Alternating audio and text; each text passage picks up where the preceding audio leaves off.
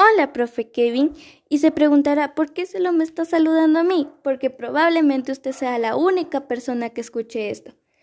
El siguiente podcast trata de la selfie adicción, que son las personas que tienen una conducta obsesiva cuya característica es el deseo incontrolable de autofotografiarse, también conocido como selfie, y publicar estas fotos.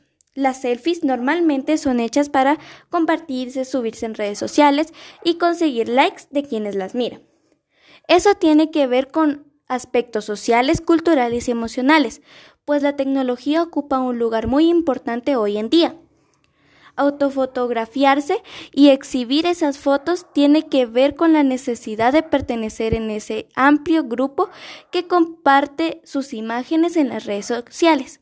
Incluso el éxito de muchas de estas plataformas consiste en la transmisión de selfies, precisamente.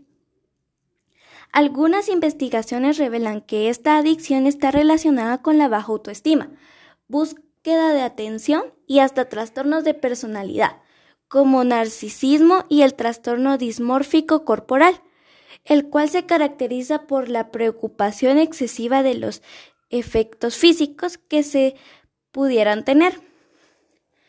Ahorita le explico más detalladamente qué es el narcisismo y los trastornos dismórficos corporales.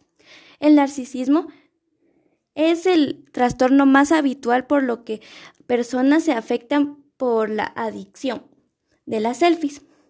Esta patología implica una preocupación extrema por uno mismo y sobre cómo es percibido por, las, por los demás dando especial importancia a los atributos físicos, casi igual que los trastornos dismórficos corporales, que, que, se caracterizan por una preocupación extrema por uno o los demás defectos de las personas, y cómo esto puede ser percibido eh, por las demás personas o pasar de desapercibido. Otros estudios refieren que las personas que más selfies publican en las redes sociales son las que tienen menos amigos físicos y poca cercanía con las personas en la realidad.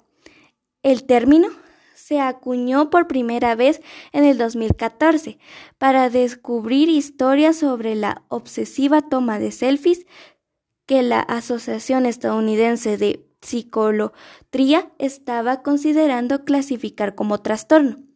A pesar de que esta afirmación era falsa, más tarde sí se llevaron a cabo diferentes estudios em, empíricos para determinar si el concepto podría ser real.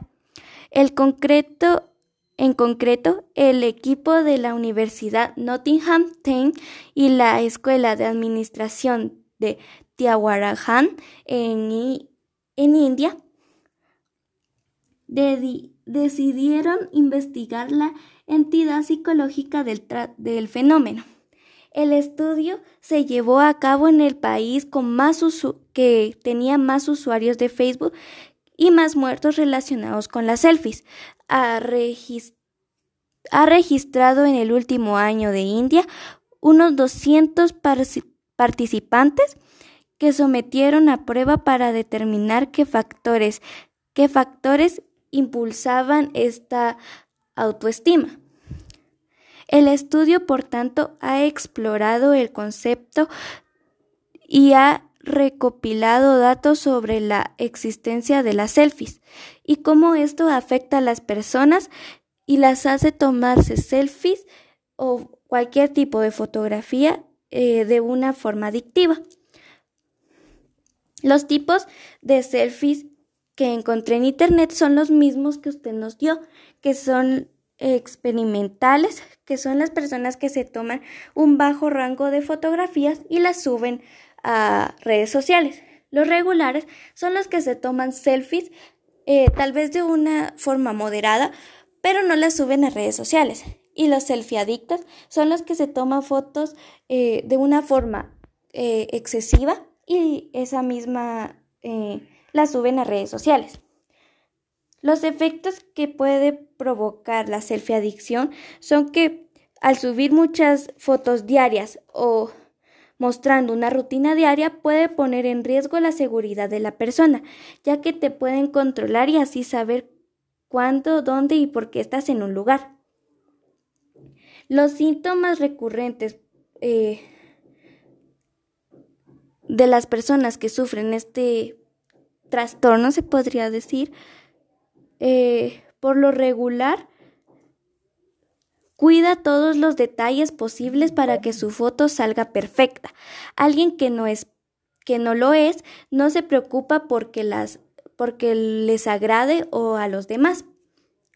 Otro síntoma experimentado por alguien que está obsesionado con las selfies es la ansiedad que se presenta cuando han pasado varias horas sin captar una autoimagen. Incluso hay algunos que creen que su vida, que incluso hay alguien, eh, hay quienes ponen en vida su vida en riesgo, tratando de obtener una selfie perfecta, ya sea o interesante para las personas, ya sea al intentar retratarse junto a un animal peligroso o en un lugar que tenga mucho riesgo.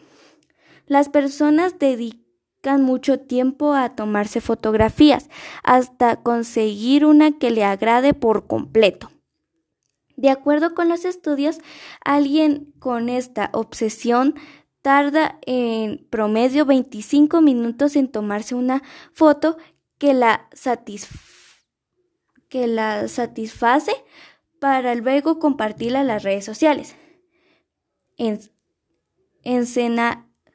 Escenarios, fondos, ropa, efectos y hasta maquillaje son algunos de los factores que intervienen en que una selfie sea considerada eh, perfecta para subir las redes sociales. Finalmente, eh, si alguien sufre de esto, ¿cómo lo puede superar? una adicción de la selfie se puede eh, revertir del mismo modo que se ocurrió con otras adicciones. Para, para conseguirlo, es recomendable realizar un cambio de conducta que nos permita recuperar el bienestar emocional siguiendo estos consejos. Aprendizaje de técnicas de relajación y de esfuerzos positivos, explicación de diferencias entre vida real y la virtual y la necesidad de, convertir la primera en el eje de la vida de la persona. Retirada progresiva del dispositivo móvil, que no pase mucho tiempo con él y que tenga uno eh, como horarios para que solo esté, por ejemplo, una hora o dos en el teléfono, porque también ver muchas redes sociales inspira a muchas personas a querer tomar fotografías iguales o mejores. Y la potenciación de la autoestima. Es muy importante que las personas se quieran como son. Así lo podemos prevenir. La selfie-adicción se puede prevenir aceptándonos tal como somos y no esperar la aceptación de los demás. Finalmente, refiere que si se ha detectado la existencia de algún padecimiento relacionado con la adicción de, los, de las selfies, como déficit de atención, depresión, ansiedad, trastornos de personalidad o trastornos obsesivos compulsivos por estas fotografías frontales, es necesario acudir a un terapeuta especialista en la materia y tomar acciones al respecto, ya que eso nos puede afectar en nuestro futuro, que tomamos que abarcamos mucho tiempo de nuestra vida en algo innecesario y posiblemente eso nos lleve más tiempo y no productivo.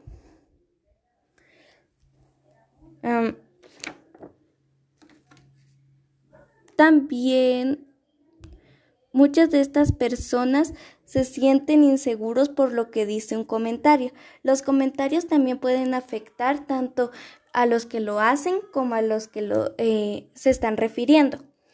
Pero por eso no hay que guiarnos por los comentarios que se dicen en esas plataformas de Instagram, Facebook o las redes sociales en general, que, que sea solo un entretenimiento para las personas y no algo que les afecte en su vida eh, o en su autoestima. Bye, profe.